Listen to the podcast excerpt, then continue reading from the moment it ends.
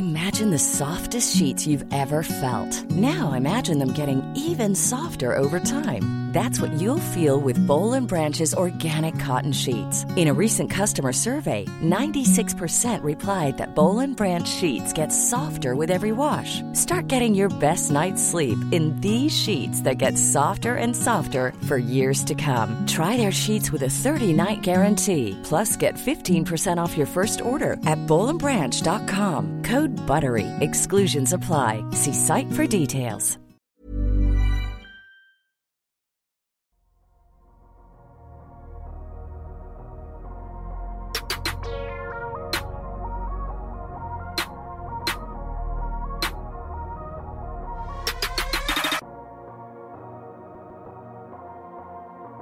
Salut à tous, très heureux de vous retrouver pour un nouvel épisode du Dunk Hebdo NBA podcast. Les finales de conférence battent leur plein, mais aujourd'hui, on va revenir un petit peu sur les derniers éliminés. Et on va faire le fameux post-mortem qu'on aime bien faire à propos des équipes éliminées en playoff, sur lesquelles il y a beaucoup de choses à dire. Aujourd'hui, notre attention sera concentrée sur les Suns, les Sixers et les Bucks. Pour faire ce bilan, on est trois. D'abord avec moi, un homme qui a vécu heureux comme moi, mais qu'il a vécu de l'intérieur la deuxième place du plus grand club euh, de Ligue 1, euh, l'OM. Comment ça va, Madiane? Ah ben, des étoiles plein les yeux en sortie du match. J'ai pas réussi à dormir juste après. C'était impossible. Magnifique. Et puis son équipe est encore présente. Il a aussi gagné la Coupe de France avec son club euh, nantais. C'est Alan. Comment ça va? Comme un comme un dagger de Max Truss à 10 mètres dans les fins de match. Je suis un peu résigné, mais heureux d'être là. Euh, coupe de France de Nantes ou titre des Celtics, si tu de peux France de choisir. Nantes. Coupe de France de Nantes. Oh Ah non, j'avais anticipé cette réponse. Je pense euh, la famille, la rareté du truc. Et la rareté, ouais. Euh, du coup, on parlera pas de Ligue 1 ou de foot français cette semaine. Euh, Il y a déjà le 20h de, de TF1 pour ça, pour les interviews de Kylian Mbappé. Nous, on va se concentrer sur le post-mortem et bien sûr, à la fin, on parlera un petit peu des, des finales de conférences.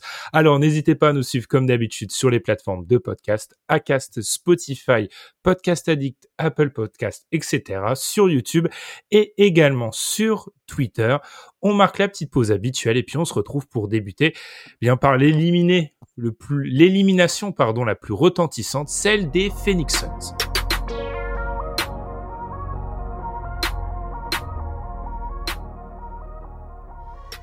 Phoenix éliminé en 7 matchs contre les Mavericks. On en avait déjà parlé dans notre épisode de la semaine dernière à propos des finales de conférence.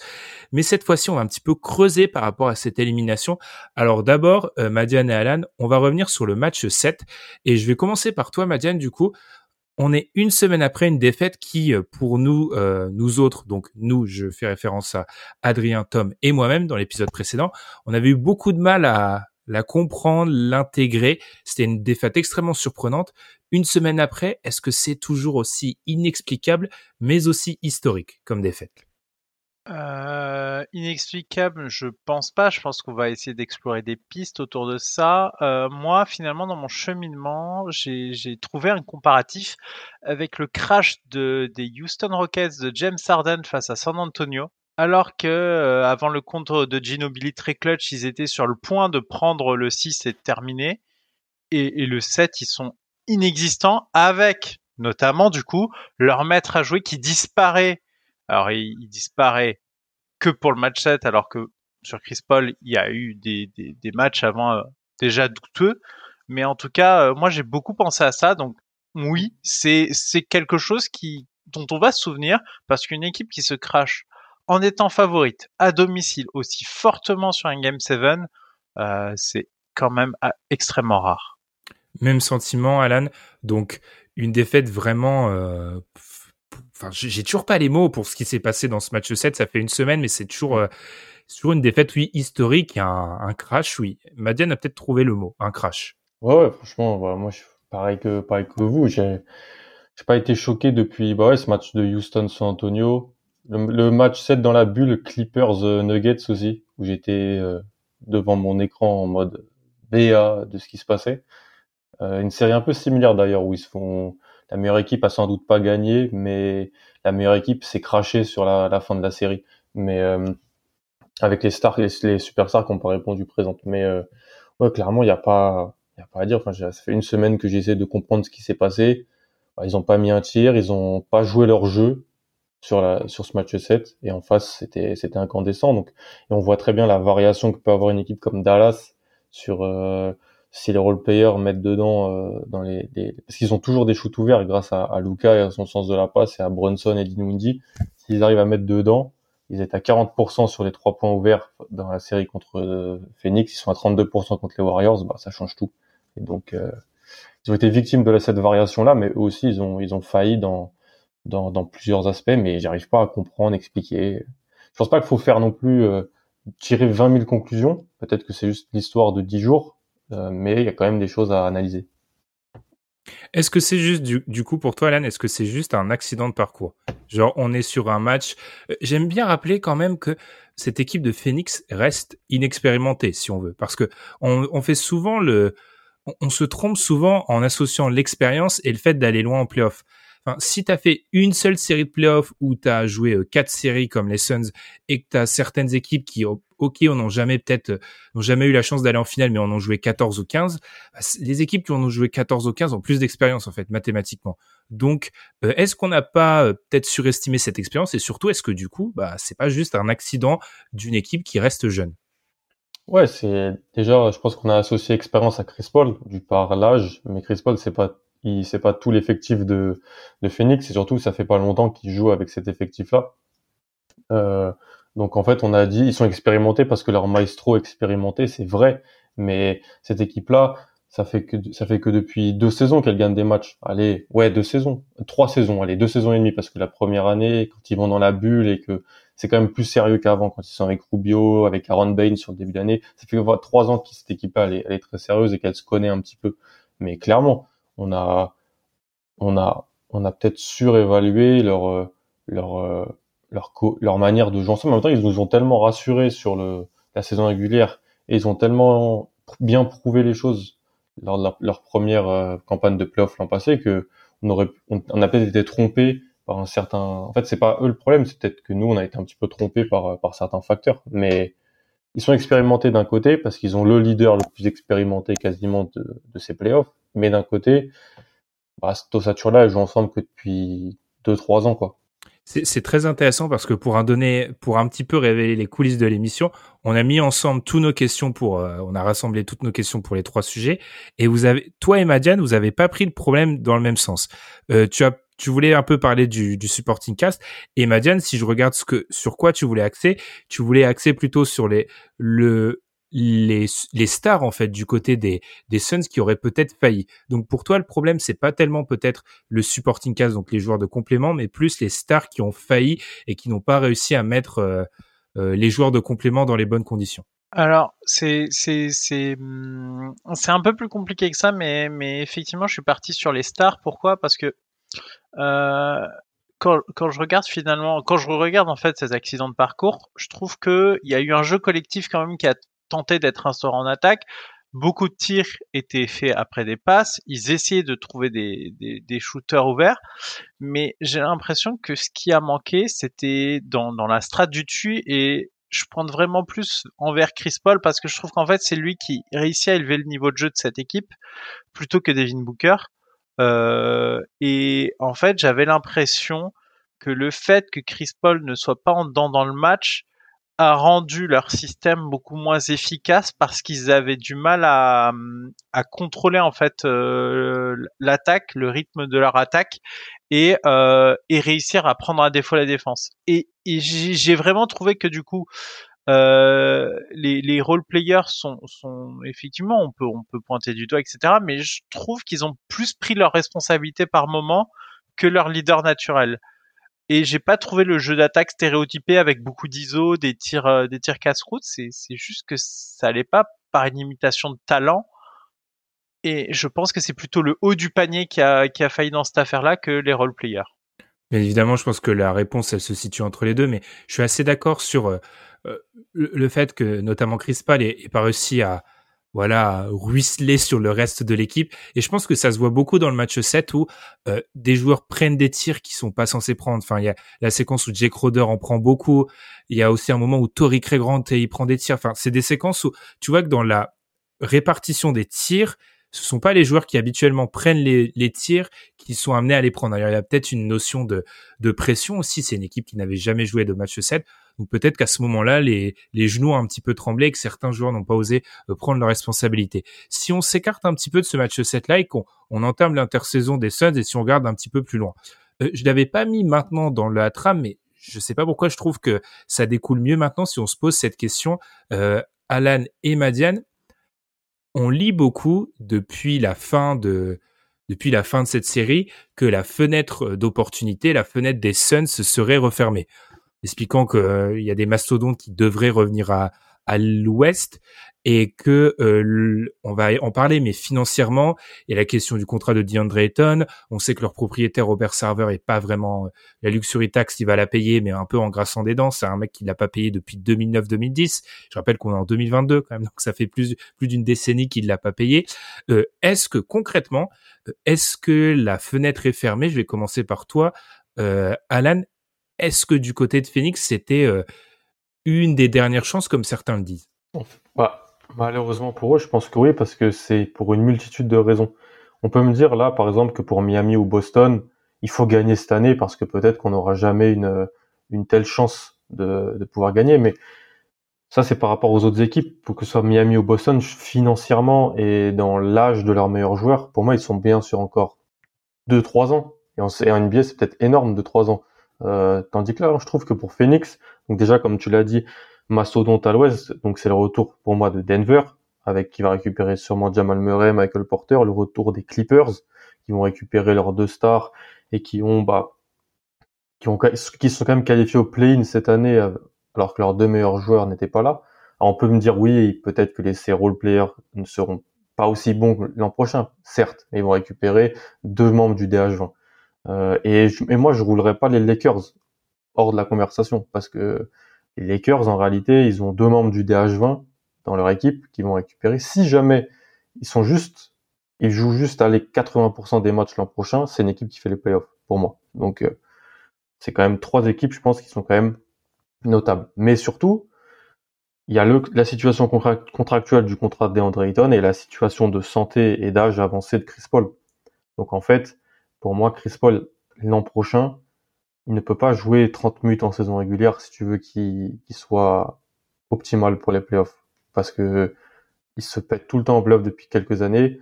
C'est des blessures à la fois musculaires. On peut me parler de malchance, c'est vrai. Mais en fait, c'est la base du sport. C'est quand t'es plus âgé, t'as tendance à plus te blesser parce que t'es moins, c'est normal. T'as beaucoup de kilomètres au compteur.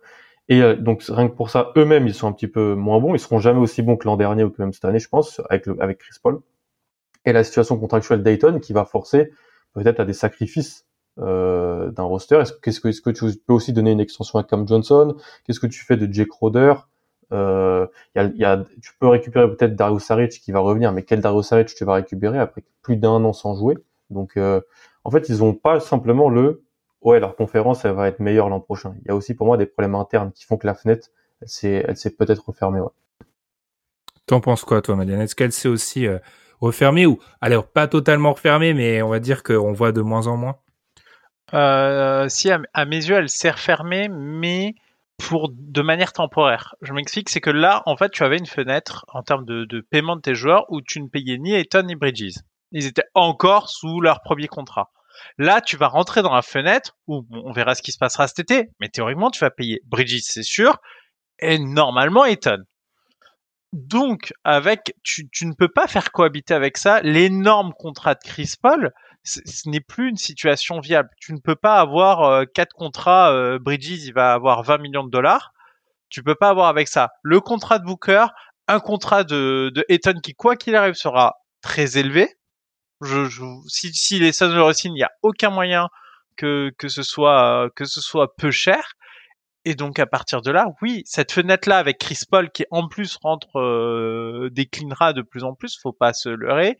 Cette fenêtre là est finie. Mais tu arrives quand même avec beaucoup de joueurs prometteurs et, et certains très établis qui sont dans leur deuxième contrat et tu pourras potentiellement rejouer des billes plus tard. Donc à mes yeux, euh, peut-être la stratégie des scènes, c'est peut-être ne pas se placer en tant que contender l'an prochain parce que ça va te coûter tellement cher en termes d'assets, de taxes, etc que tu risques de compromettre le coup d'après, qui peut-être serait mieux à jouer que d'essayer tout de suite de, de relancer un all-in parce que tu, tu peux pas tu peux pas constamment être dans une situation où tu essaies de te placer pour être contender, ça ça ne à mes yeux ça ne ça ne marchera pas dans ces conditions. Pour toi, ça veut dire quoi, Madiane? Euh, Faire un sign and trade pour Ayton euh, euh, Moi, moi, moi je garderais Ayton moi, pour moi, ce serait de garder Eton et de voir ce qu'il est possible de. Peut-être que, en fait, c'est se débarrasser de certains roleplayers, se débarrasser de Crowder qui va peut-être intéresser du monde, se débarrasser de, de Saric éventuellement qui lui aussi prend euh, prend quand même euh, quasiment 10 millions la saison. Euh, en fait, se débarrasser de tous ceux qui ont un peu de valeur et qui permettront de récupérer et de temporiser en disant on signe, on a une base Booker, Ayton, euh, Bridges, on les a sur longtemps. Chris Paul, on voit ce qui se passe avec, mais euh, bon, bah, de toute façon, à mon avis, il y aura pas de fenêtre, donc euh, on, on, gère et, euh, et on, on, se fait une saison où on va aller en playoff, mais on ne joue pas le titre. T'as aussi l'extension de Chamet, hein, qui commence l'année prochaine à 10 millions d'années sur 4 ans. Ouais, elle est pas incroyable au vu des playoffs, hein, je trouve. Ouais, pas incroyable celle-là. C'est vrai que tu payes aussi Chamet à partir de l'an prochain. Je suis, alors je suis peut-être, je suis peut-être le plus optimiste du, du, groupe parce que je pense que là où je suis d'accord par rapport au, au paysage de l'Ouest qui pourrait un petit peu se corser pour eux, euh, j'ai l'impression que c'est des géants un petit peu au pied d'argile quand même ceux qu'on présente. C'est-à-dire que les Lakers restent une équipe où euh, Anthony Davis sort de, depuis la bulle de saison assez difficile d'un point de vue santé, c'est un peu toujours le cas avec KD. LeBron James reste LeBron James, mais prend un an, et c'est un petit peu la, la, grande question pour ce qu'il y a autour. Les Clippers sont une équipe où euh, je commence vraiment à m'inquiéter. C'est un truc dont je parle un peu, euh, dont on parle entre nous, mais pas tellement à l'antenne euh, depuis deux trois ans. Enfin, quand est-ce qu'on a déjà vu euh, la dernière fois qu'on a vu euh, Paul George à fond c'était quand? Euh, Kawhi C'est une théorie les Clippers c'est, ça, ça, ressemble à la théorie. Et il y a peut-être Denver où oui, euh, en principe, c'est l'équipe peut-être qui apporte le plus de garanties. Donc euh, les Suns avec l'avantage du terrain l'année prochaine, je pense que ça serait tout sauf surprenant. Est-ce que la fenêtre s'est refermée? Oui, dans le sens où je les vois mal aborder les playoffs avec le statut de favori comme ils l'avaient il euh, il, y a, cinq semaines. Ça, je, je le vois pas. Après, est-ce que l'équipe sera moins bonne? Je tout ça va dépendre, je pense, de ce que vont faire euh, les joueurs tout en haut. C'est-à-dire que oui, au vu de la situation salariale, ils vont peut-être devoir se séparer de certains role-players. Mais la question, mm. ça sera de savoir est-ce que Devin Booker peut prendre, euh, peut gagner en, en playmaking pour les autres? Est-ce que Ayton peut devenir un peu plus? Est-ce que Michael Bridges euh, peut continuer à développer certaines choses? Et ah oui, si dans le top 4 les joueurs deviennent meilleurs, je crois en, un peu la suite pour eux. Euh, ce qui pourrait me sembler un petit peu difficile euh, par rapport à eux, c'est vraiment la situation d'Ayton où j'ai très peur d'une chose avec Ayton, c'est qu'il y a un peu le même problème qu'avec Miles Turner dont on parlait, c'est-à-dire que ils vont le payer pour avoir un espèce de rim runner plus plus qui peut un peu sanctionner des euh, des mismatchs, etc. Et Ayton a déjà l'a déjà expliqué dans des interviews, il va être plus que ça. Donc c'est un petit peu ce dont j'ai peur, c'est si jamais on garde Ayton, Ayton veut un rôle plus important, mais est-ce qu'on est prêt du côté des Suns à lui offrir un rôle plus important, sachant qu'on aura toujours des ambitions? Je pense qu'il faudrait, puisque ça permettrait de... Je pense que Chris Paul doit plus être une de tes deux premières options euh, offensives soir après soir, si tu veux le, le conserver un peu pour, euh, pour les joutes importantes. Alors oui, il n'était pas tout mais le tu temps. vois, si tu le conserves pour les joutes importantes, est-ce que tu lui fais confiance sur quatre séries de playoffs à haute intensité? Ah, t'es obligé en bonne santé. Ouais, malheureusement, t'es obligé parce que tu l'as, tu lui as donné l'extension, il a encore trois ans. Donc, euh, en fait, je pense que c'est, c'est le moins pire. Le moins pire serait de se dire, on va lui faire confiance sur 16 matchs plutôt que 82. Mais en même temps, c'est un tel métronome que sur 82, en- ils ont gagné plus de 60 matchs parce qu'ils avaient Chris Paul qui jouait autant. Alors oui, il se blesse un moment, mais ils ont roulé sur tout le monde. Tom aime bien le rappeler, c'était une équipe historique cette année. Enfin, en saison régulière, soir après soir, ce qu'ils proposaient, c'était c'était, c'était, il n'y avait pas mieux en NBA. Donc, ça serait simple, comme tu l'as dit, comme tu, tu, tu, me le dis, de, moi je, dis- peut-être responsabiliser plus Ayton. Ça serait simple de dire oui, ben en fait, tu donnes plus à Ayton, t'enlèves un peu à Chris Paul, ça va reposer, ça va reposer Paul et en même temps, peut-être qu'Ayton va être heureux d'un rôle un peu plus important. Mais s'il y a les problèmes en playoff et qu'Ayton retouche plus la balle, de toute façon, il aura, il sera, il sera, il sera re-énervé entre guillemets. Enfin, on sait, je je crois pas la théorie de Lil Wayne qui aurait dit à Skip Bayless que euh, sur le match 7 en gros, non mais ça a été dit, hein, euh, qu'en gros, c'est déjà cette phrase, elle commence magnifiquement. Lil Wayne a dit à Skip Bayless. Déjà le début. Vas-y. Lil Wayne aurait dit à Skip Bayless que mais les gens de ça, je crois qu'ils se sont échauffourés un peu entre Ayton et Monty Williams, et euh, quiproquo sur ce qu'il leur met sur le terrain dans la deuxième, le deuxième, la deuxième partie de la, du match. Moi, je suis juste, c'est mentalement, j'arrive pas trop à cerner DeAndre Ayton et, et ce qu'il veut. Euh, il a été hyper mis en avant l'an dernier comme un joueur essentiel de leur run de playoff. Tout le monde attendait peut-être un petit. Par moment, il est hyper dominant, comme la première euh, série contre les Pélicans, où franchement, euh, il fait des matchs dominants d'un max, d'un joueur qui sort d'un contrat rookie qui mérite un max. Voilà, des deux côtés du terrain. Et par moment, il est, alors qu'il joue avec Chris Paul, le métronome par excellence, qui peut toujours te mettre dans tes spots et qui peut toujours faciliter ta vie entre guillemets, il est absent. Donc en fait, j'arrive pas à le cerner. Je dis pas qu'il faut pas le payer. Je pense qu'il faut le payer. C'est un numéro un de draft. C'est un, un grand fort des deux côtés du terrain. C'est rare. C'est une denrée rare. Je dis juste que j'ai du mal à projeter son rôle dans la prochaine équipe des Suns qui rejoue le titre. C'est peut-être déjà celle de l'année prochaine, c'est possible, mais j'ai du mal en fait. J'ai besoin de voir. C'est un vrai problème, une vraie décision, parce que financièrement, euh, les Suns sont engagés à hauteur de 128 millions de dollars de contrat déjà. Et la luxury tax, elle est à 149. Il faut payer Eton. C'est quand même une situation plutôt compliqué à mes yeux. Ça, ça va être difficile, hein, mmh. parce que c'est une décision. Où tu, enfin, si tu signes Ayton, euh, pour moi, c'est un quasi mariage parce que si jamais tu renonces après, c'est un aveu d'échec terrible. Et en même temps, ne pas le resigner alors que tu l'as drafté numéro un, ça me paraît être une décision très compliquée. Et, et moi, j'ai peur qu'on arrive à ce genre de, de contrats parfois qui sont signés où les mecs sont pas forcément. dans tous les cas, ils vont être mis perdants. Parce que s'ils leur signent cher, ils vont dire oh c'est trop cher pour Ayton et s'ils leur signent pas, ils vont dire oh ils ont drafté un joueur numéro un qui ne signe pas. Dans tous les cas, j'ai l'impression qu'ils vont être mis perdants. Mm. En fait, peut-être que la seule issue serait de de de, de, de l'envoyer ailleurs après l'avoir signé pour récupérer quelque chose, parce que en fait, j'ai l'impression que euh, eux-mêmes ne sont pas convaincus et s'ils le signent, ce serait, ce serait du dépit, ce qui est dommage parce que moi je pense que euh, c'est plutôt, euh, il faut plutôt se dire, on le garde, on a une base solide et on repart sur un run plus tard avec euh, ces, ces, trois joueurs qu'on a signés au long terme.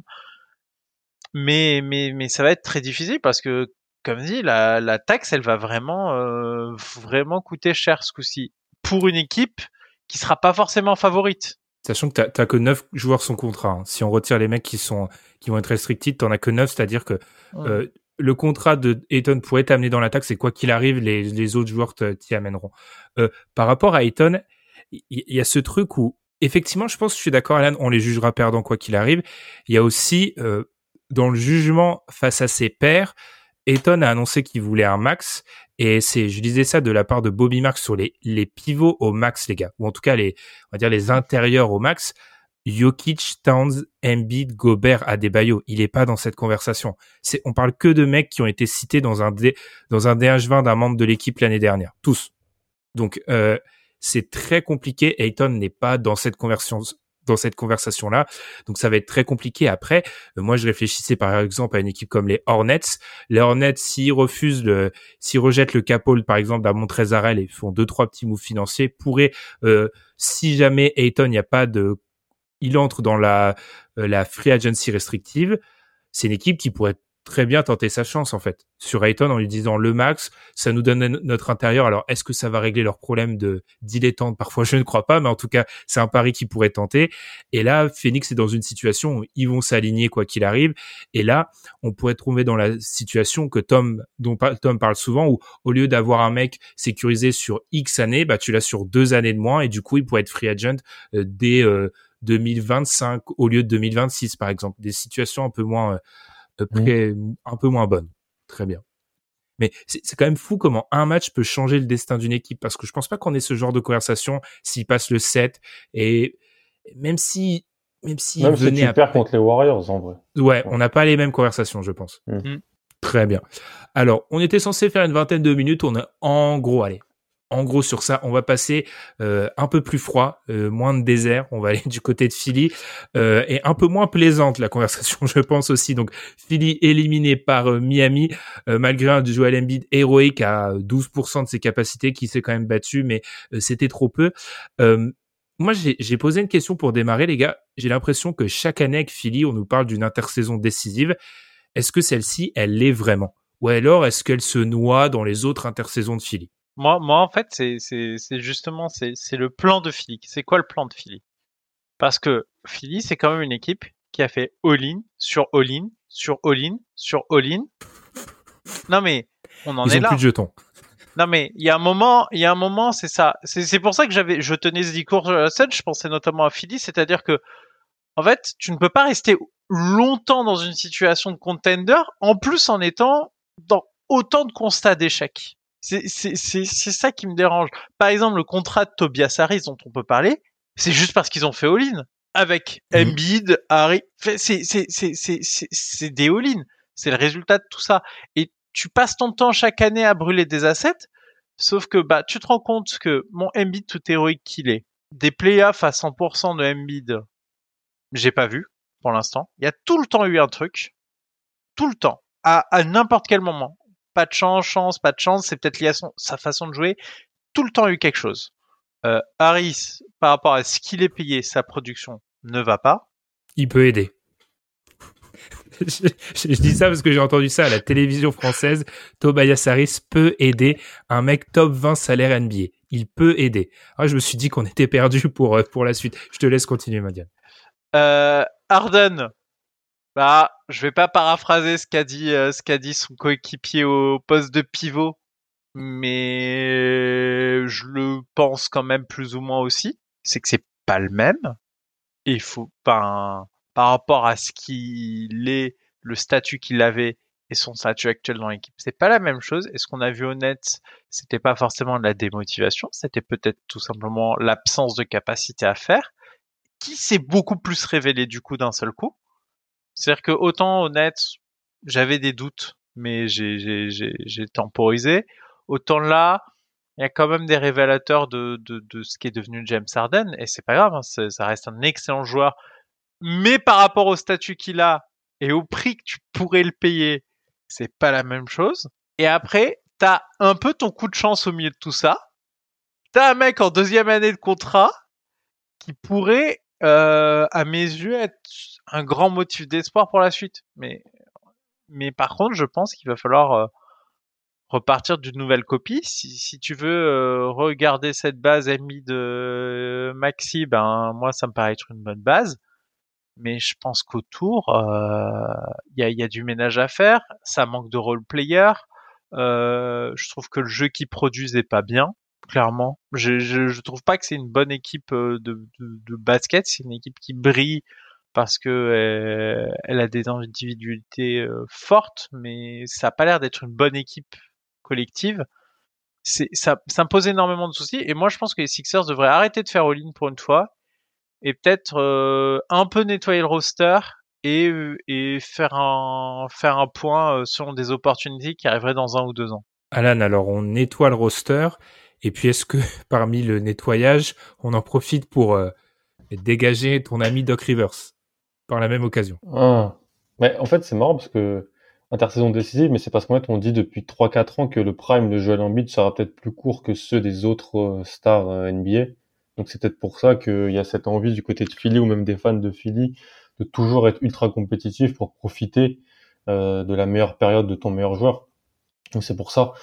Ensuite, c'est vrai qu'ils ont ils ont eu un peu de malchance en vrai, en vrai. Ils sont là, mais jamais tu normalement, tu as ton numéro 1 de draft que tu as drafté il y a 6 ans, bah, en fait, il joue pas de l'année et tu dois l'échanger parce qu'il veut plus jouer.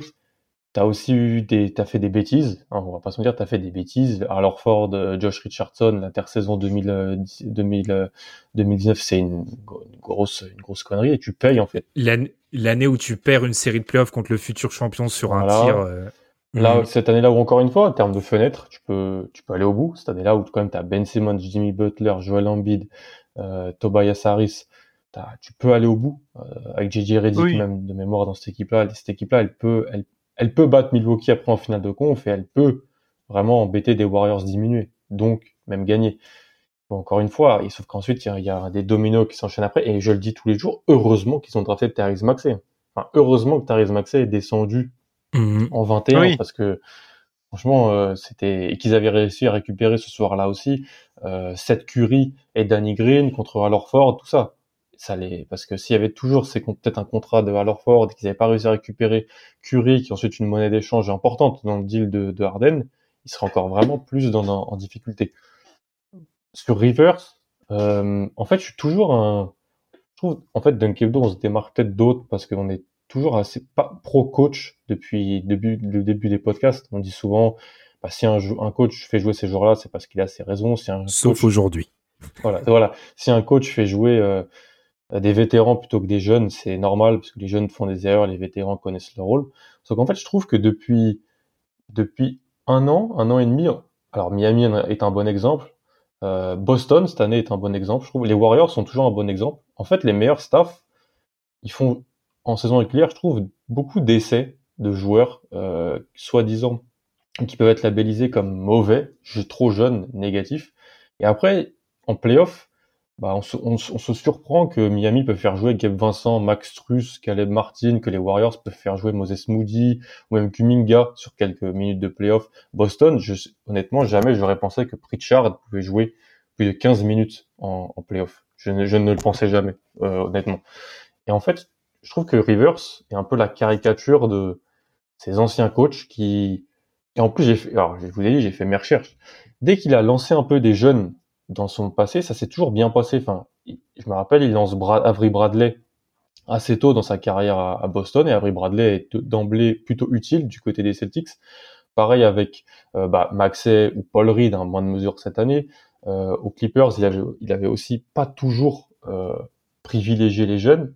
Euh, moi, je suis assez, j'ai été revoir qu'il avait fait jouer Edo Turkoglu et même Grand Hill sur des séries de playoffs en ne donnant aucune minute quasiment de la saison régulière à Reggie Bullock qui avait été drafté euh, en, au, premier tour. Donc c'est juste en fait tout le temps on me dit oui ils peuvent pas jouer, c'est des jeunes. C'est vrai.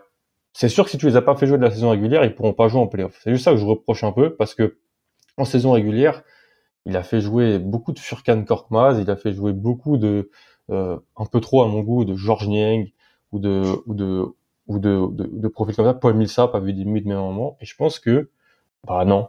En fait, je préférais que tu donnes des minutes à des joueurs peut-être que tu as drafté qui seront peut-être un peu moins bons, oui, mais qui sur le long terme vont peut-être plus t'aider. Et c'est juste pour ça que j'en veux à Rivers. J'en veux pas à Rivers d'avoir perdu contre Miami ou d'avoir d'avoir euh, d'avoir pas proposé comme dit Man un jeu super léger. Il a jamais été trop réputé pour ça. Rivers c'est plutôt un pragmatique qui quand il va euh, fait jouer ses équipes comme, comme il pense les mieux armés pour, pour gagner des matchs. Il avait fait jouer Shea Alexander très tôt aussi aux Clippers. Alors c'était un lot épique, certes, mais il avait installé dans son 5 de départ. C'était toujours lui, je crois, le coach aux Clippers de mémoire sur l'année 2018-2019. Euh, euh, et voilà, en fait, euh, je veux plus voir Furkan Korkmaz, DeAndre Jordan, Paul Millsap et ces joueurs-là prendre des mutes en saison régulière. Je préférais, quitte à être peut-être moins bon, faire des erreurs qui développent les, les jeunes de, du côté de Philly. C'est ça que j'en veux en fait. Je pense, alors je, loin de moi l'idée de défendre Doc Rivers, mais mm. quand tu regardes l'exemple des Warriors, des Celtics et des et du Heat, il y a aussi cette stabilité d'année en année sur l'effectif que n'a pas Rivers. Donc en fait, mm. euh, le mec cherche déjà, je pense, à avoir un 5 cohérent avec les autres pièces. Et alors je, je l'excuse pas parce mm. qu'effectivement, là où on est parfois pro coach, euh, ce qu'on a vu de DeAndre Jordan ou certains autres vétérans sur séquence, ça ne doit pas jouer. On est, on est, on est d'accord. D'ailleurs, quand on regarde les exemples, c'est intéressant de voir que, euh, par exemple, un mec comme Maxé ou Shea peut joue peut-être parce que aussi ce sont des mecs draftés très haut, tu vois, alors que Bullock, mm. c'est un fin de premier tour. Alors Bradley, c'est un peu différent, c'est un fin de premier tour aussi à l'époque de Boston, mm. mais bref, effectivement, il y a un, c'est la vieille école, il n'y a pas vraiment de confiance dans les jeunes joueurs. T'en penses quoi, Madiane, du coup? Est-ce que Doc Rivers, euh, on rappelle que Doc Rivers est sous contrat jusqu'à jusqu'en 2024-2025. Euh, première question, est-ce qu'il doit partir? Deuxième question, est-ce qu'il va partir? Euh, Ça, c'est difficile. Alors, est-ce qu'il doit partir? Bah, oh il y, a la question des, des, des Lakers, mais en fait déjà, moi, euh, en fait, ça dépend de ta stratégie. Si tu as envie de refaire un coup de, eh, c'est reparti, on remet des jetons dans la machine et on essaie de gagner, garde Doc Rivers. Mais à mes yeux, ce serait très contre-productif. C'est, je pense que de toute façon, tu n'arriveras pas à te mettre en position de gagner à, à partir de cette base-là et qu'il y a des choses à revoir dans la copie avant de pouvoir envisager la victoire. Et donc pour moi, garder Doc Rivers, c'est peut-être pas une bonne idée forcément, quoique hein, dans les situations, il a toujours été dans les équipes qui étaient un peu moins attendues, il a toujours surperformé. À chaque fois où on n'attendait pas trop ses équipes, il arrivait à, à sortir du lot et à faire des, des saisons mm. plutôt impressionnantes. Mais à mes yeux, de toute façon, il faut qu'ils trouvent un peu plus de, de, profondeur, de pépites, de choses. Ils ont, ils ont, ils ont le, le joueur star. Ils ont, euh, ils ont des, des, des, choses très intéressantes. Le problème, c'est que je trouve qu'ils ont, il leur manque effectivement un ou deux jeunes, des gens capables de, de, jouer des minutes. Je trouve que voilà, Danny Green, quand je le vois sur un terrain, c'est pas le pire, mais il est loin d'être le moins scandaleux. Hein. Il est non, meilleur sur les playoffs. Hein. Non, il est meilleur que Table, mais moi je pense que je pense que ça ça va pas ça va pas s'améliorer avec le temps là, Danny Green. C'est typiquement un joueur que tu vas payer et qui va pas s'améliorer l'an prochain. Euh, le problème de la blessure là, c'est ça le souci aussi. Enfin, quel, alors quel Danny Green tu auras et surtout euh, il revient quand? Enfin...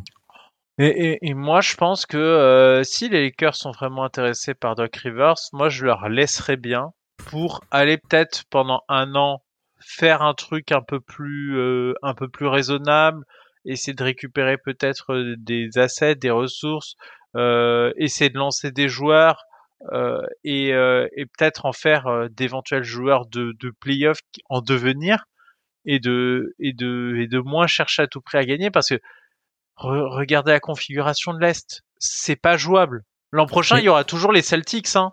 L'an prochain, il y aura toujours les Bucks. L'an prochain, il y aura toujours le hit. Ça veut dire c'est pas jouable. Par rapport à Harden, euh, si on conclut si on conclut le dossier Sixers par Harden, tu fais quoi du coup, Madiane? C'est là où je trouve que tu es bloqué parce que je vois pas qu'il te le récupère. Pourtant, je suis pas sûr que euh, au prix où tu vas le payer, que ce soit la meilleure affaire du siècle. Et en fait, tu peux pas te déjuger à ce point, de toute façon, parce que là, tu l'as récupéré, c'est trop tard. Donc moi, je, je, je pense que t'es si ça n'est si ça tenait qu'à moi et que j'ai pas de proprio qui me regarde avec un, un regard noir euh, et qui me vire deux jours plus tard, je le bazarderai. Mais mais en vrai, euh, c'est pas ce qu'on va faire et c'est pas ce qu'il faut faire. C'est pas c'est pas bonne chose et on n'est pas dans un jeu vidéo. Donc tu vas le garder. Tu vas espérer peut-être que il, tu te tu vas espérer que ce soit plutôt un problème d'adaptation que ce soit momentané, etc. Moi, je pense que la, la, la déclaration de Joel Embiid, j'y souscris, et donc à partir de là, à mes yeux, c'est tu ne tu ne gagneras pas un titre avec euh, James Harden en, en deuxième meilleur joueur de cette équipe. Très bien. Rappelons que Harden a une une play, une option joueur à 47 millions et surtout qu'il est éligible. Là, ça, ça, va faire mal pour les finances euh, de Philly. Il est éligible à la plus grande, au plus gros contrat NBA de l'histoire, donc 270 millions de dollars sur 5 ans. Ça, c'est si il teste la free agency, ou alors 223 millions de dollars sur 4 ans si il active son option. Euh, Alan, qu'est-ce qu'on fait avec euh, le, le, dossier James Harden? Parce que euh, Madiane a raison, on, on peut pas euh, du côté de Philly ne pas le prolonger ou en tout cas d'abord son option. il y a la question de l'option par rapport au bah, contrat. théoriquement, il avait dit qu'il l'activerait au moment de l'arrivée de son trade, mais il l'a pas fait dans les temps et donc elle est toujours, euh, elle est toujours en suspens. Sachant qu'en plus, euh, même le laisser, euh, en tout cas, le laisser activer son option et le voir. Enfin, en tout cas, ce que je veux dire que c'est que il peut pas rester qu'un an. Enfin, c'est un mariage sur deux, trois ans, quoi qu'il arrive. Donc, qu'est-ce qu'on fait avec avec James Harden? Souvent, Tom, on en parle depuis souvent. Il dit non, t'es obligé de le payer. T'es obligé. Euh, t'es obligé parce que soit bah oui tu vas vraiment être euh, décrié dans les médias ou ça, et, ou soit bah, c'est ta meilleure chance d'être bon l'an prochain et puis t'as un proprio qui veut être bon. Et en plus dans le cas de Philly tu vas jouer l'Ambide qui est une superstar qui est labellisée comme ayant euh, des soucis de santé donc il faut capitaliser capitaliser tant qu'il est euh, à son meilleur niveau. Donc je pense oui qu'il faut il faut trouver un terrain d'entente pour payer James Harden. Le souci, c'est que aujourd'hui, James Harden n'est pas un joueur qui vaut le supermax, mais il est éligible au supermax. Donc ça, c'est un problème de un problème contractuel parce que il est éligible à quelque chose qu'il euh, il peut prétendre, mais auquel, euh, au regard de tous, il ne vaut pas. Mais lui, il va vouloir cet argent-là parce que c'est James Harden. Enfin, il, en plus, on connaît les sportifs avec la vision qu'ils ont d'eux-mêmes et surtout quand ça commence à décliner, un sportif qui a été au top ne se voit pas décliner. Il, se, il veut pas se dire qu'il n'est plus joueur qu'il était. Alors peut-être que avec une grosse intersaison, euh, du travail physique, mais en même temps ça fait beaucoup de temps qu'on en parle. C'est l'impression que c'est des poncifs sur toutes les intersaisons de James Harden. On aura un Harden plus euh, plus en forme l'an prochain. Moi je pense quand même que euh, la version de James Harden l'an dernier à Brooklyn, qui jouait avec Kyrie et KD, c'est ce qui doit être aujourd'hui. Playmaker, Kyrie, option excellente option 3 ou moyenne moyenne plus option 2 c'est ce qui c'est ce qui doit être aujourd'hui. Il ne peut plus être euh, ce joueur-là. Mais mais il est il, est en fait il est éligible à un prix de option numéro 1 donc ça pose un problème en fait. Parce que si tu peux lui donner si tu lui donnes pas il va dire mais moi je les vaux. Je sais pas en fait. J'ai beaucoup beaucoup d'incertitudes.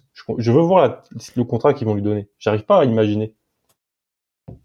Personne ici ne souscrit à la théorie que euh, souvent on a pu voir du côté de beaucoup de fans de Philly. J'y pense quand, par exemple, j'ai dit que moi, au niveau du DH20 à la place de James Harden, enfin, j'exclus pas de le sortir. Beaucoup de fans de Philly m'ont dit euh, c'est dur, euh, le mec n'a pas eu vraiment une, vraie intersaison, il était blessé.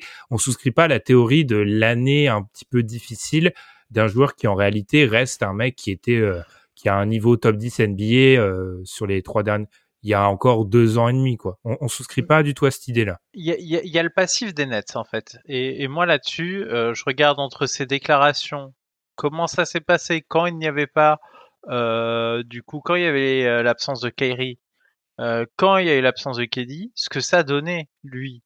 Et, et ça donnait pas une bonne équipe de Brooklyn Nets. Les Nets étaient, étaient nulle part, en fait, à partir du moment où KD a disparu et que Kyrie était pas là à cause euh, des problèmes de vaccination. Et cette équipe-là était pas bonne. Et le leader, l'option numéro un, était ce James Harden.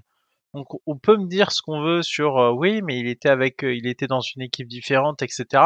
Mais à mes yeux, je ne vois pas James Harden réussir à prendre des responsabilités de numéro un, qui est le montant du contrat qu'on est censé lui offrir.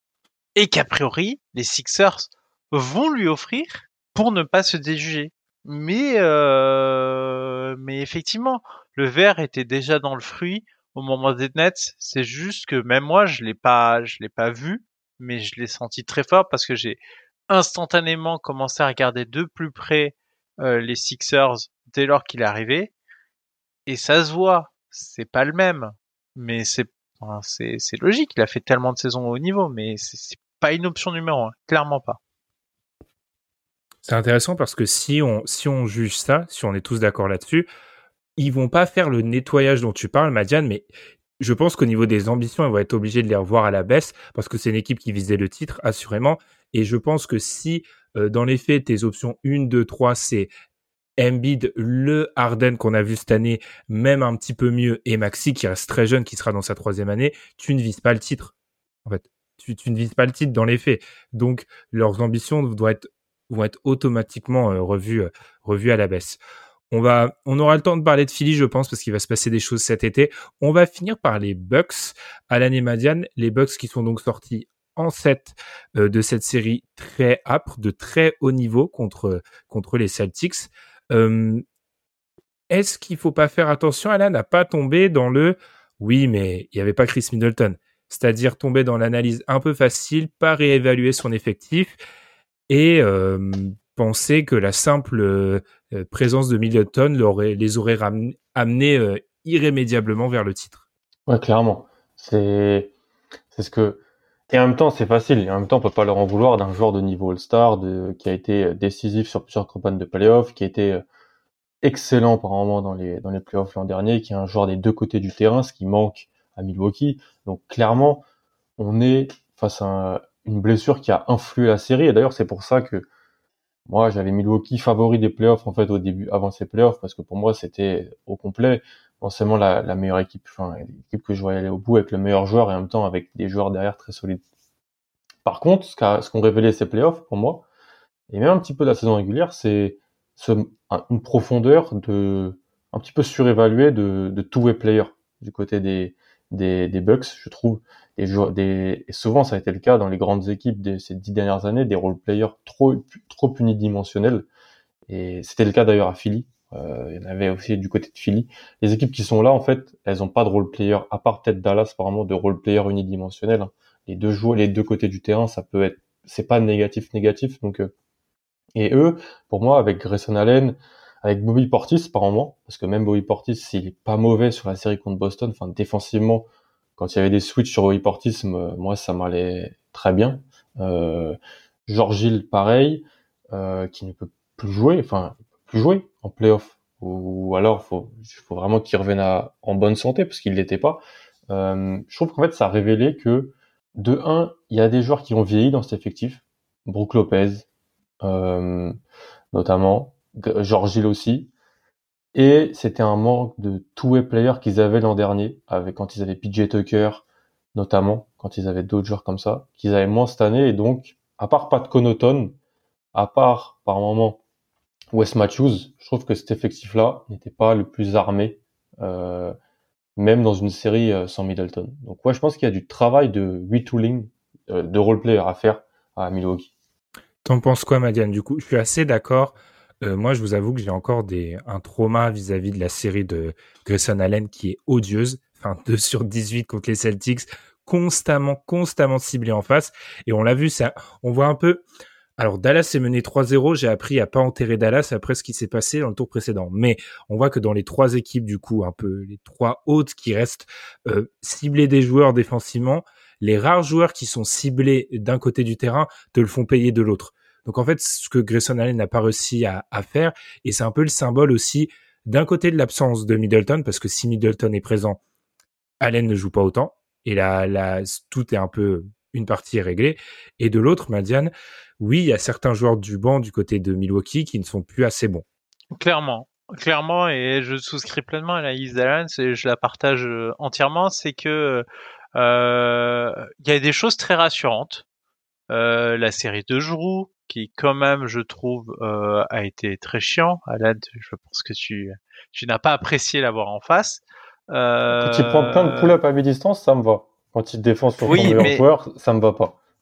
Voilà, mais, mais je pense que mm. ses responsabilités offensives, il, il, les a pris parce mm. que il devait. Mais je pense que c'est pas son le disait, Je pense que c'est la, la, meilleure phrase. Il a dit, c'est, il est pas assez bon pour être option 2, il est trop bon pour être option 3.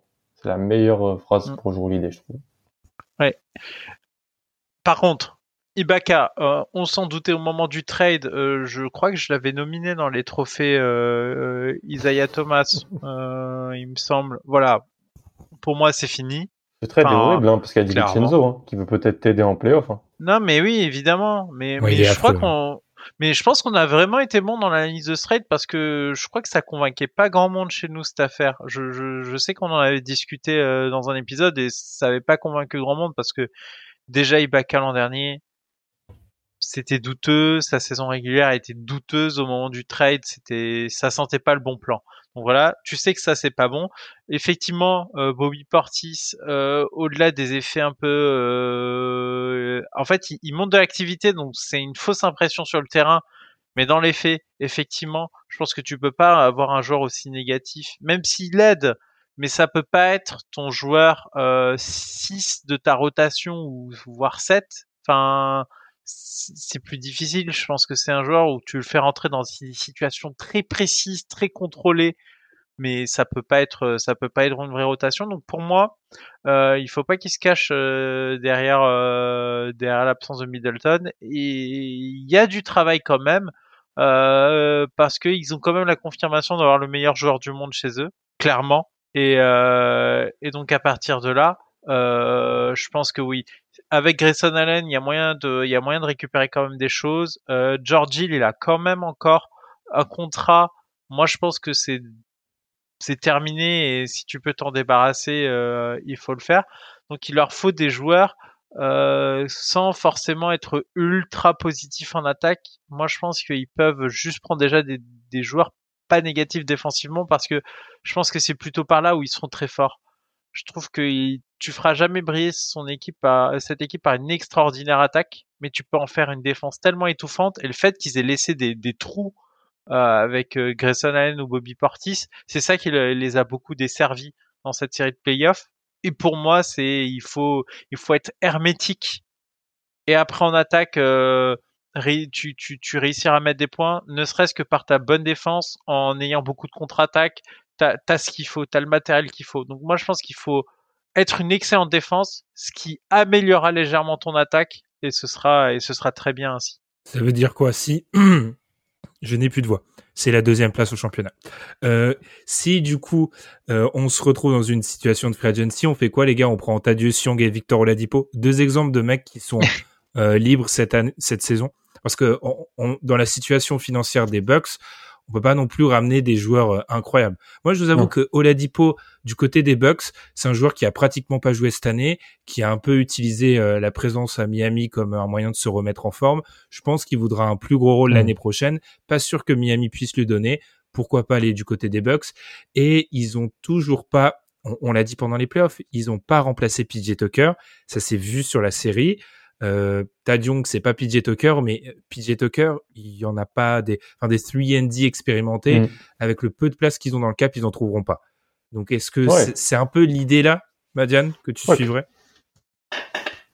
Ouais, c'est, il te faut des paris de toute façon parce que quoi qu'il arrive, tu, tu réussiras pas à le faire euh, en signant des mecs parce que de toute façon la concurrence règle, tu seras inapte à, à les signer.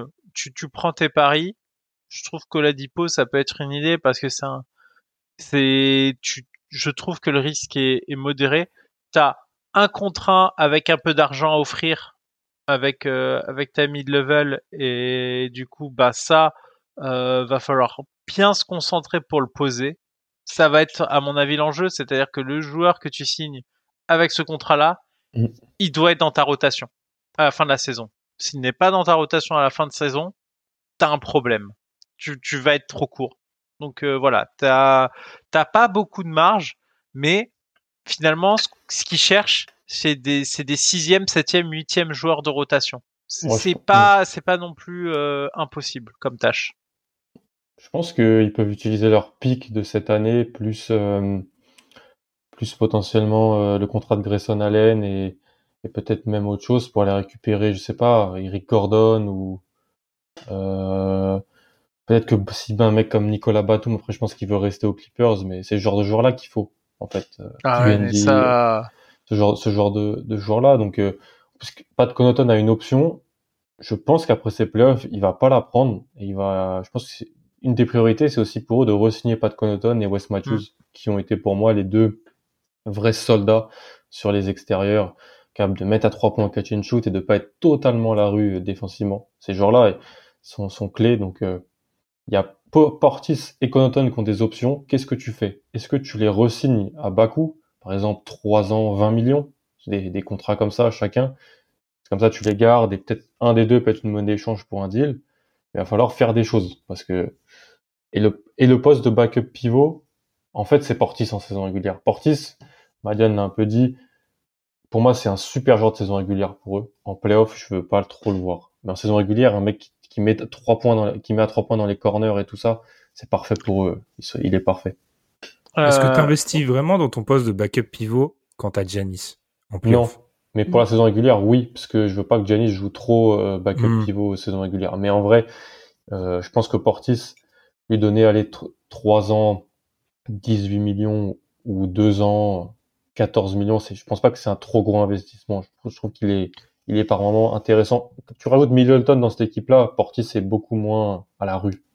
Et, dans la situation où tu euh, de toute façon, un joueur qui n'est pas dans ton effectif, hors mid-level, tu vas pas pouvoir le signer pour cher. Et du coup, ça, ça te fait pas une excellente monnaie d'échange dans le futur. Donc à mes yeux, c'est re-signer Portis, ça reste quand même très intéressant parce que ça fait ça fait un moment qu'il est qu'il est dans l'effectif et donc du coup tu es apte à le re-signer qui ne sera pas le cas pour un joueur à l'extérieur de celui-ci. Et un joueur au minimum avec autant d'apport que Bobby Portis, ça reste quand même euh, pour moi trop, trop casse-gueule à, à, chercher. Donc tu le gardes et, et, tu et tu vois où ça t'emmène parce que parce que sinon euh, si, sinon tu tu vas pas tu vas pas y arriver sur euh, sur la free agency euh, c'est c'est mort tu l'avais signé pour deux ans 9 millions euh... sortie d'Enix bah, l'été dernier. ah, ouais, ouais. Ouais. Ouais il a été signé en non bird euh, ouais ça va être quand même tendu hein cette affaire. Je pense que je pense que tu as plus de chance déjà avec Pat Connaughton qu'avec Bobby Portis. Victor Oladipo. Non, parce que non, j'insiste, mais parce que je trouve qu'il leur faut aussi des joueurs qui, dans ces situations de playoff, je ne demande pas des meneurs, mais juste des mecs qui capacité de prendre la balle parfois, juste la porter et de faire une passe ou de poser deux dribbles et de faire une passe, ce que Grayson Allen ne peut pas faire, par exemple, où ils ont certains joueurs de leur effectif qui ne sont pas en capacité de faire ça. Euh, Jordi, il est quand même un joueur en fin de course. Portis, euh, c'est un peu un trou noir quand même la plupart du temps quand on lui donne le ballon. il faut aussi qu'ils aient des joueurs capables de, de prendre la gonfle, faire deux trois dribbles et passer. Je pense que alors c'est un pari, mais de toute façon, euh, soit ils tentent de toute façon, avec leur situation salariale, soit tu l'as dit, Madiane, ça a des joueurs au minimum où il y a pratiquement aucun espoir, soit tu tentes des, petits paris comme ça. Attention à pas multiplier les paris parce que ça reste une équipe. On a, on a beaucoup, pas critiqué, on a beaucoup nuancé, mais ils sont, s'ils sont complets, ils sont quand même pas loin de le soulever le titre. Donc, euh, il faut pas non plus trop paniquer. Hmm. On va terminer les gars par, on est obligé d'en parler, les finales de conf, c'est en ce moment. On a une série à 3-0 du côté des Warriors et de Dallas à l'ouest. On a une série à 2-1 du côté du Heat et des Celtics 2-1 pour le Heat. Euh, vous, vous, voulez parler de laquelle en premier? Euh, Celle réellement de trucs à dire. Warriors euh, Dallas. Euh... Alors, est-ce que Madiane, le supporting cast de Dallas qui était pas bon il y a 15 jours, qui est devenu incroyable à l'issue du match 7, il en est où à l'heure actuelle? Il en est que euh, je trouve pas que c'est dingue, ce soit dingue vraiment ce que propose Golden State. Mais le truc, c'est que ça a le mérite d'être cohérent avec l'expérience qu'il faut en plus dans les dans les cadres de l'équipe. Et ça suffit en fait. Ça va peut-être suffire. Euh, je pense que ça se termine en 4-1 et pas en sweep, mais ça va largement suffire. Euh, et, euh, et on voit les limites euh, clairement de, de, de la construction d'effectifs. Il y a vraiment beaucoup trop de gens qui qui peuvent pas fouler un parquet en playoff sans se faire sanctionner très fort. Et en fait, tu mises vraiment beaucoup trop sur ton adresse. Et comme elle est en berne, bah tu te retrouves à 0-3 en, en deux temps trois mouvements. Donc c'est c'est pas incroyable cette équipe de Dallas. C'est ça qui me qui me frustre un peu parce que je me dis que que ça pose aussi des questions sur euh, sur comment les Suns ont fait pour euh, pour ne pas réussir à les battre. C'est c'est vrai parce que ça te remet les choses en perspective là cette série. Ça ça te remet très vite le niveau de Dallas en direct euh, sur un autre une autre échelle. Je pense que c'est surtout, enfin, je sais pas si Alan est d'accord aussi, leur niveau défensif qui est beaucoup mis à mal. Enfin, on a eu la première série contre le Jazz, on s'est dit ah bon, le Jazz est en difficulté, le, Jazz est à bout de souffle, le Jazz est en fin de route. Ça peut expliquer que leur attaque euh, pâtit.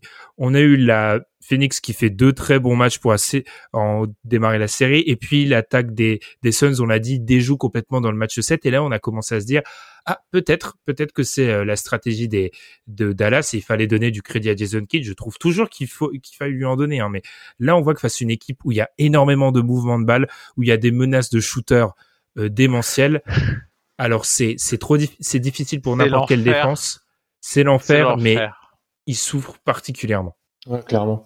Il souffre il souffre des deux côtés du terrain défensivement parce que ils sont parfois ils sont pas assez athlétiques en fait pour euh, suivre sur les premiers pas de Poole, de Steph notamment. Euh, et puis le, spacing des Warriors n'est pas le spacing du Jazz ni le spacing du, des Suns. Donc euh, tout en faisant jouer autant Kevin Looney, qui je pensais n'était pas jouable dans une série face à face à Luka Doncic, ça arrive, ça arrive à prouver l'inverse. Et de l'autre côté du terrain, bah, je l'ai dit en début d'émission, mais ils sont à 32% sur les trois points ouverts, c'était à 40% sur la série contre contre Phoenix, c'est une différence de 8 points, c'est énorme. Euh, c'est mhm. totalement énorme. Surtout quand on prend euh, quand on prend 45 par match à peu près des 3 points, euh, c'est quasiment ça sur les trois premiers matchs, ils en prennent quasiment 45 sur euh, et Bullock sans son match 2 euh, fait baisser encore plus la, statistique parce qu'il je crois 6 sur 10 ou 7 sur 10 dans ce match 2.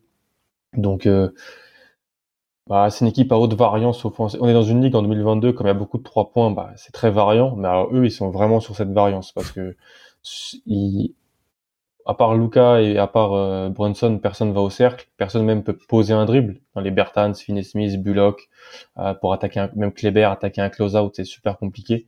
Donc euh, ouais, ils font pas une très bonne série au niveau de l'adresse et ça, ça les tue. Mais, mais moi, moi, moi, c'est, c'est la théorie de la foule à poule, mais moi j'ai l'impression aussi que leur mauvaise adresse est la conséquence des efforts qu'ils doivent consentir défensivement pour défendre une équipe qui est beaucoup plus dangereuse que ce qu'ils ont affronté auparavant. Et en vrai, sur un tempo euh, bien différent aussi. Ouais. Et en fait, toute l'énergie que tu dépensais pas, ben tu te retrouves plus court sur tes shoots quand tu es fatigué. Et euh, moi aussi, j'ai l'impression que il y a, y a l'adresse, il y a aussi le fait que Golden State, ben ça reste aussi cohérent en défense, mais les, tirs ouverts qu'ils mettent pas, c'est aussi parce qu'ils sont un peu plus fatigués que ce qu'ils étaient sur les sur les séries précédentes. C'est intéressant parce que dans l'idée, l'attaque de Phoenix, c'est très bonne aussi. Enfin, je pense, tu vois, je me mets à la place d'un auditeur, on peut se dire, ils ont défendu l'attaque de, l'attaque de Phoenix, elle est très bonne. C'est juste, elle est plus dure à défendre, cette attaque des Warriors. Enfin, il suffit de regarder le terrain. Le rythme, ça bouge partout. Je sais plus, j'ai entendu ça où, mais les Warriors t'obligent à défendre chaque millimètre du terrain. Enfin, chaque espace doit être défendu. Là où, c'est un peu une formule exagérée, mais c'est un peu moins le cas avec d'autres équipes. Là où le mouvement de balle des Warriors, avoir par exemple, truc typique, ils ont affronté une série où Donovan Mitchell est pratiquement le trois quarts du temps le porteur de balle. Ils affrontent une série où Chris Paul est la plupart du temps le porteur de balle. Là, ils se retrouvent dans une série où le meneur de jeu parfois démarre les, les, les attaques off. Enfin, c'est un truc qu'ils n'avaient pas vu pour l'instant. Il y, a, il y, a, beaucoup de choses qui font que cette attaque des Warriors est difficile à défendre.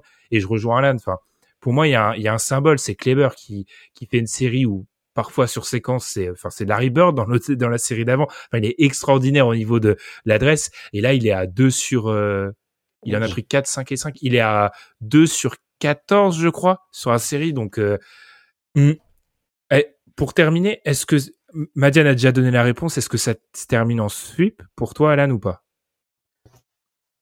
Super je, je, je, dirais je dirais pas que c'est impossible hein. clairement. Je on aime souvent donner un des deux matchs, quand il y a 2-0, après une équipe qui gagne les deux matchs à domicile, on aime bien dire que l'équipe qui va recevoir les deux suivants va au moins en prendre un des deux, mais c'est pas c'est pas impossible que parce que les Warriors sont même pas si bons que ça, je trouve, c'est pas impossible qu'il y ait un craquage au, haut de l'attaque des Warriors et qu'ils en mettent 130 hein.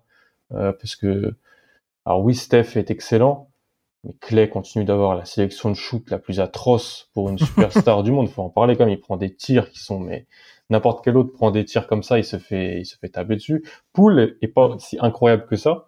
Il joue moins aussi parce que je pense que Kerr a très peur qu'il se fasse cibler aussi dès qu'il rentre sur le terrain par, par Luca ou par Bronson. Donc, euh, pour avoir vu les deux derniers matchs, en plus, le deuxième, il mène de 20, plus de 20 points à un moment, ils se font reprendre. Ça a vraiment pas dû être simple mm-hmm.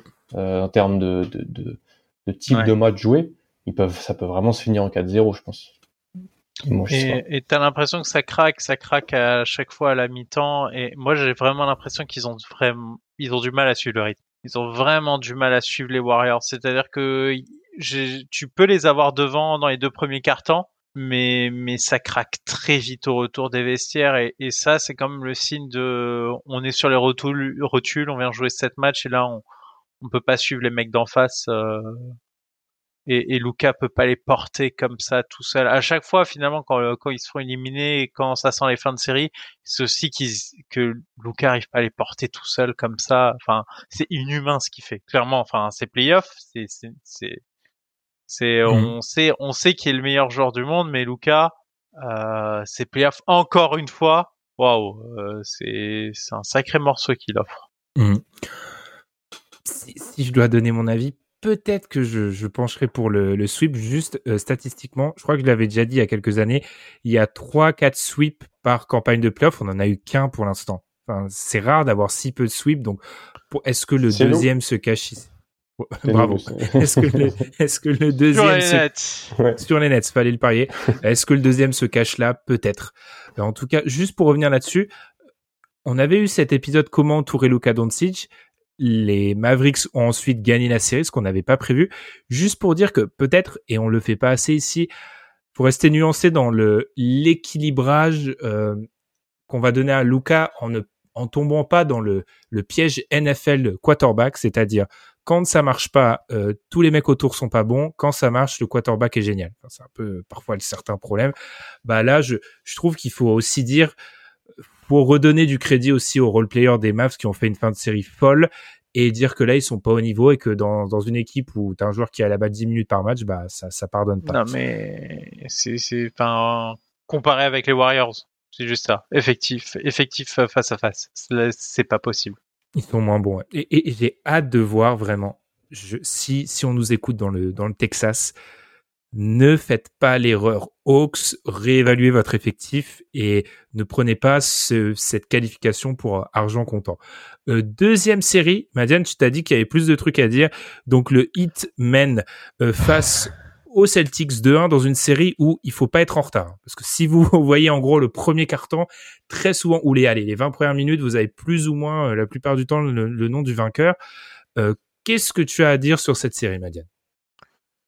C'est en fait, elle est très difficile à évaluer cette série euh, parce que en fait, euh, déjà, on a on a eu des configurations de matchs tellement différentes à chaque fois, avec des des, effectifs qui ont à chaque fois bougé, qu'en fait, je, je n'arrive pas à voir le vrai équilibre des forces.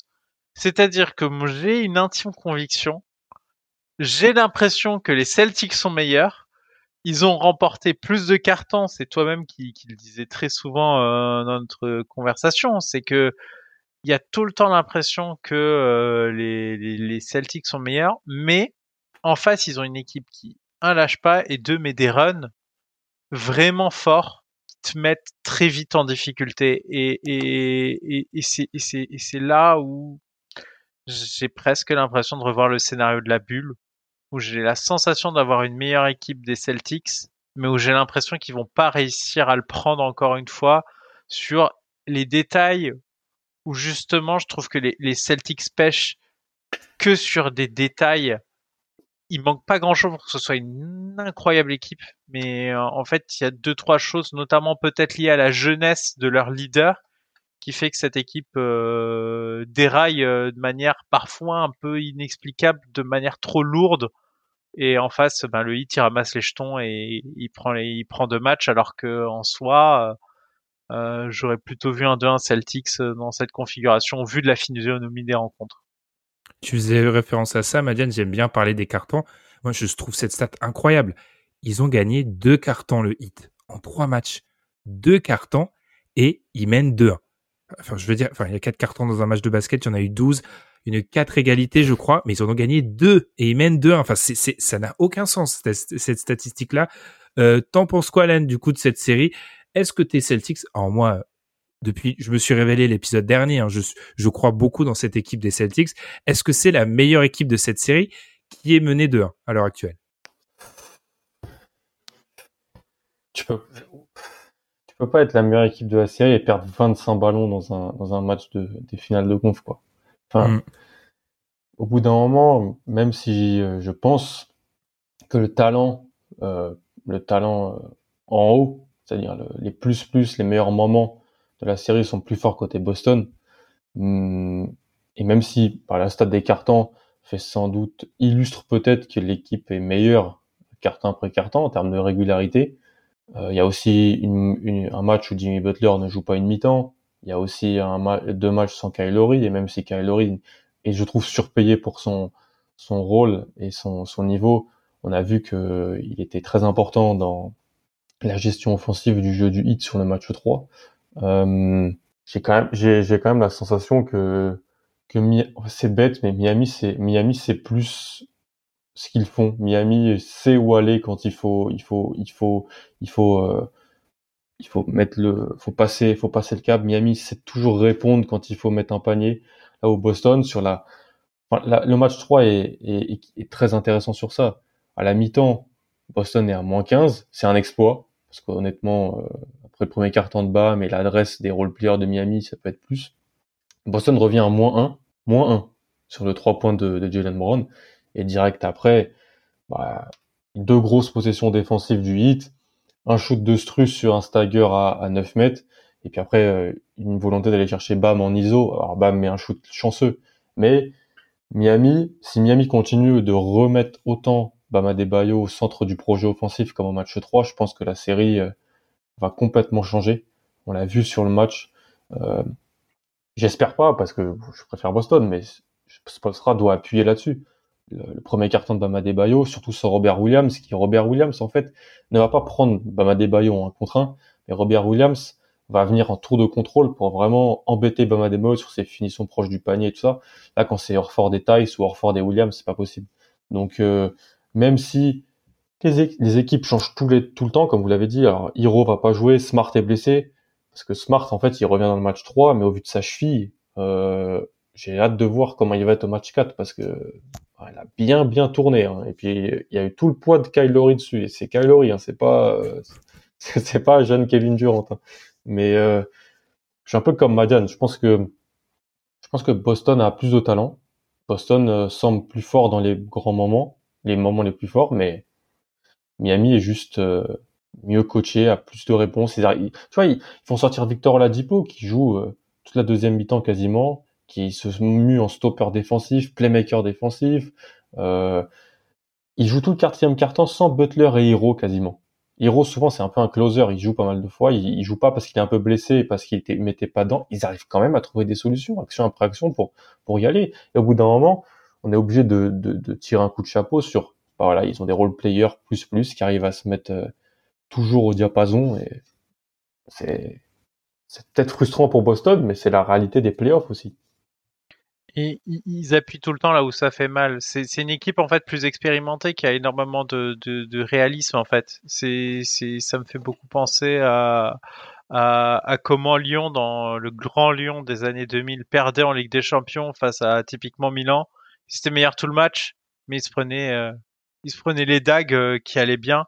Et c'est pas parce que il manquait de talent, c'était c'est pas une affaire de talent, c'est une affaire de d'expérience mêlée à tu as les ressources et les joueurs qu'il faut et tu peux les placer dans des situations confortables à n'importe quel moment et tu peux constamment faire ça et de manière différente et beaucoup plus variée. Euh, là où je trouve qu'effectivement Jalen Brown et Jason Tatum ont énormément de talent, mais euh, je trouve que ça peut manquer de variété dans ce qu'ils peuvent offrir autour euh, et dans le collectif. Et dès que ça s'enraye, ça s'enraye très fort parce qu'en fait, ils ont, ils ont pas beaucoup d'options B ou C offensives. Je suis pas vraiment d'accord avec l'argument de l'expérience parce que Bama Bayo a moins de séries en playoff que Tatum, moins de séries en playoff que Brown, moins de séries en playoff que Smart. Euh, alors il y a Butler, mais alors Ford est un joueur déterminant. Il a beaucoup de séries en playoff. Enfin, je suis pas sûr que l'expérience. Enfin, si on fait une addition des matchs de playoff joués, je pense pas que la différence elle soit notable et je pense même qu'elle pourrait être à l'avantage des Celtics. J'avoue que moi, en voyant les trois premiers matchs, j'ai sous-estimé l'impact de la défense des Celtics sur les attaquants de Miami et j'ai peut-être surestimé les attaquants de Miami en me disant que les problèmes offensifs qu'ils ont eu dans les deux séries d'avant, c'était juste de la variance du shoot et qu'en fait, c'est pas une grosse défense qui allait peut-être changer ça. C'est-à-dire que c'est juste une équipe avec des arrières qui prennent tellement de shoot que parfois il y aura des creux et que les creux sont pas tellement liés à la qualité sont liés la qualité défensive va influer hein, mais ne va pas tout changer en fait ça va pas s'empirer parce qu'il y a des meilleurs joueurs euh, défenseurs en face parce que Alan l'a dit, il y a des fois où Strauss, Hero vont mettre des shoots qui n'existent pas et ça que tu es n'importe quel défenseur face à toi, ça revient au même en fait. Ouais, puis même Tucker, Tucker n'est pas dans le système du 8, Tucker n'est pas un simple QND. Il prend des flotteurs, euh, ils, ils font ramener sur des curls, euh, il est voilà, franchement mais on le sait en plus que c'est et, je trouve qu'en plus Udoka fait pas une mauvaise série. Hein. Franchement, Udoka fait pas une mauvaise série. Le match 2, euh, Robert Williams est de retour, Smart et Orford sont de retour. Ça permet de repasser en switch. Et vraiment, quand pour moi Boston est au Boston au complet, je pense peut vraiment gagner cette série, même si Miami est au complet, parce que Boston au complet, c'est moins de Tice, moins de Pritchard, un peu moins de White. C'est du switch tout le temps. Et on a vu sur la première mi-temps du match 2, quand il y avait un peu force à force égale, ça embêtait extrêmement le hit, ce, switch je pense que ça embête tout le monde. Le problème, c'est que bah il y a des blessés, c'est de la variance en playoff, tout le monde a des blessés, donc euh, il faut aussi ne pas pour Boston bah, être totalement sans possibilité de switcher quand on te retire un ou deux joueurs. Alors c'est super compliqué avec les contrats et ça, je suis d'accord, mais Miami, même quand euh, Butler n'est pas là sur la deuxième mi-temps, quand euh, Laurie n'est pas là sur les deux premiers matchs, ils ont quand même réussi à, par Gabe Vincent, par Max Truss, ces joueurs-là, à, stopper le point of attack, à stopper les drives, par moment même à, pouvoir prendre Tatum en ISO via PJ Tucker. Peut-être plus de solutions euh, dans ces dans ces dans ces choses-là. Donc ça peut être un peu frustrant, mais c'est c'est aussi euh, c'est aussi normal en fait quand on y pense. Puis tu vois, vas-y Marianne. Non, non, mais non, je, souscrivais en fait. Je, je, je, hochais la tête parce que je souscris parfaitement à ce que dit Alain. Puis, si on regarde un peu dans le rétro, euh, on a un peu tapé sur la migration Allen. Rappelons les role-players des Nets. C'est aussi la première fois que cette défense, elle est testée face à des 5 où le danger est partout, en fait, que ça soit via le shoot ou via la, euh, le, le, jeu de Bam. On connaît mon amour pour Bam. J'avoue que le début du match 3 est un peu jouissif pour moi parce que d'un côté, il y a mon pari Celtics qui tombe à l'eau petit à petit, mais il y a de l'autre Bam qui est dominant. Donc effectivement, euh, je reste Celtics parce que je pense, vous l'avez dit, je pense que je reste persuadé que c'est la meilleure équipe. Mais oui, euh, alors déjà mon Celtics en 5 est voilà titaniqué, c'est mort. Mais euh, si ça me paraît difficile, mais effectivement, euh, j'ai peut-être sous-estimé cette équipe de Miami qui à une époque je surestimais. Enfin, j'attends de voir le 4. De toute façon, pour la plupart des auditeurs, au moment où vous aurez entendu ce, podcast, vous aurez le résultat du 4. Donc, soit vous allez vous moquer, soit... Euh, j'avoue que j'aimerais bien un vrai match serré où l'écart euh, est pas gigantesque, qui a des, où il y a des changements de leader et qu'on ait un vrai euh, Money Time parce que je, on en a parlé entre nous, on va terminer là-dessus. Ces playoffs sur euh, les deux trois dernières semaines, on n'a pas vraiment de match serré. On en a très très très peu et j'avoue que c'est un peu frustrant. On n'a pas eu un dans le Phoenix Dallas déjà. Donc, euh, On n'a pas eu un dans le Phoenix Dallas. Le dernier match serré, c'est Milwaukee Boston match 5. C'est ça. Hmm. T'imagines, c'est là où le bas blesse. Hein. je trouvais que justement, c'est ce qu'on se disait euh, avant, c'est les playoffs ont bien démarré, mais on, on, on, a des choses intéressantes, mais il n'y a pas le, le, match dont tu vas te souvenir de manière immémorielle euh, en disant waouh, euh, quelle fin de match, etc. Il n'y a pas la dramaturgie. Voilà, il n'y a pas de dramaturgie, il n'y a pas l'effet waouh. Et c'est un peu ce qui manque là sur cette fin de playoff. Et, et, et ma crainte, c'est que c'est que ça, ça reste ainsi. Mais je compte sur euh, nos amis Celtics et, et Heat pour peut-être réussir. Et c'est c'est les matchs que je vais privilégier du coup euh, parce que pour moi l'autre série ça sert à rien de regarder Game 4 à mes yeux. Euh, en tout cas en live de, de, de massacrer ma nuit pour ça. Euh, je regarderai en replay. Mais par contre Celtics Heat clairement s'il y a bien un match un match à regarder en live c'est peut-être ce Game 4 et s'il y a de mhm. deux le Game 5 mais c'est vrai que c'est c'est frustrant. C'est frustrant, surtout que tu parlais de ces matchs mémorables. Madiane, très souvent, c'est à ce moment-là qui se situe finale de con, mmh. finale B. C'est à ces moments-là et on n'a pas de, on n'a pas de match serré à voir. Attention, faut pas enlever du crédit, je pense, parce que sur les séquences, si on reste sur cette série-là, les séquences où le hit et, et met tout, ou les séquences où les Celtics mettent tout, le niveau de jeu, il est dingue parce que tu peux pas les attaquer en défense et les mecs mettent tout en attaque. Donc il y a un moment, la, la solution, elle n'existe pas. Mais c'est juste qu'on les a pas vus euh, sur je sais pas, il n'y a pas un carton où les deux étaient à 95% des capacités. Donc espérons que ça soit l'occasion de ce match 4. Vous allez voir, j'ai dit ça, ça va être un bon vieux blowout des familles. Du coup, on se retrouve euh, très vite pour parler. Et la prochaine fois qu'on va se parler, on va sûrement se parler des finales NBA, en tout cas pas loin. Euh, du coup, on vous remercie de nous avoir écoutés. On vous rappelle de nous suivre sur toutes les plateformes de podcast, notamment Acas, Podcast Addict, Spotify, Apple Podcast pour les deux derniers. N'hésitez pas à nous mettre 5 étoiles sur YouTube également. Vous avez été très très nombreux. Je pense que ça c'est une histoire d'algorithme aussi à nous écouter pour euh, la preview des finales de conf. Donc on vous, on vous remercie, même si bon, je, vois, je suis pas super heureux qu'autant de personnes m'aient entendu annoncer les Celtics euh, dominants. Et je, je vous remercie Alan et Madiane. Je vous remercie les gars. Et puis on se retrouve très vite pour un nouvel épisode. Salut. Tchuss.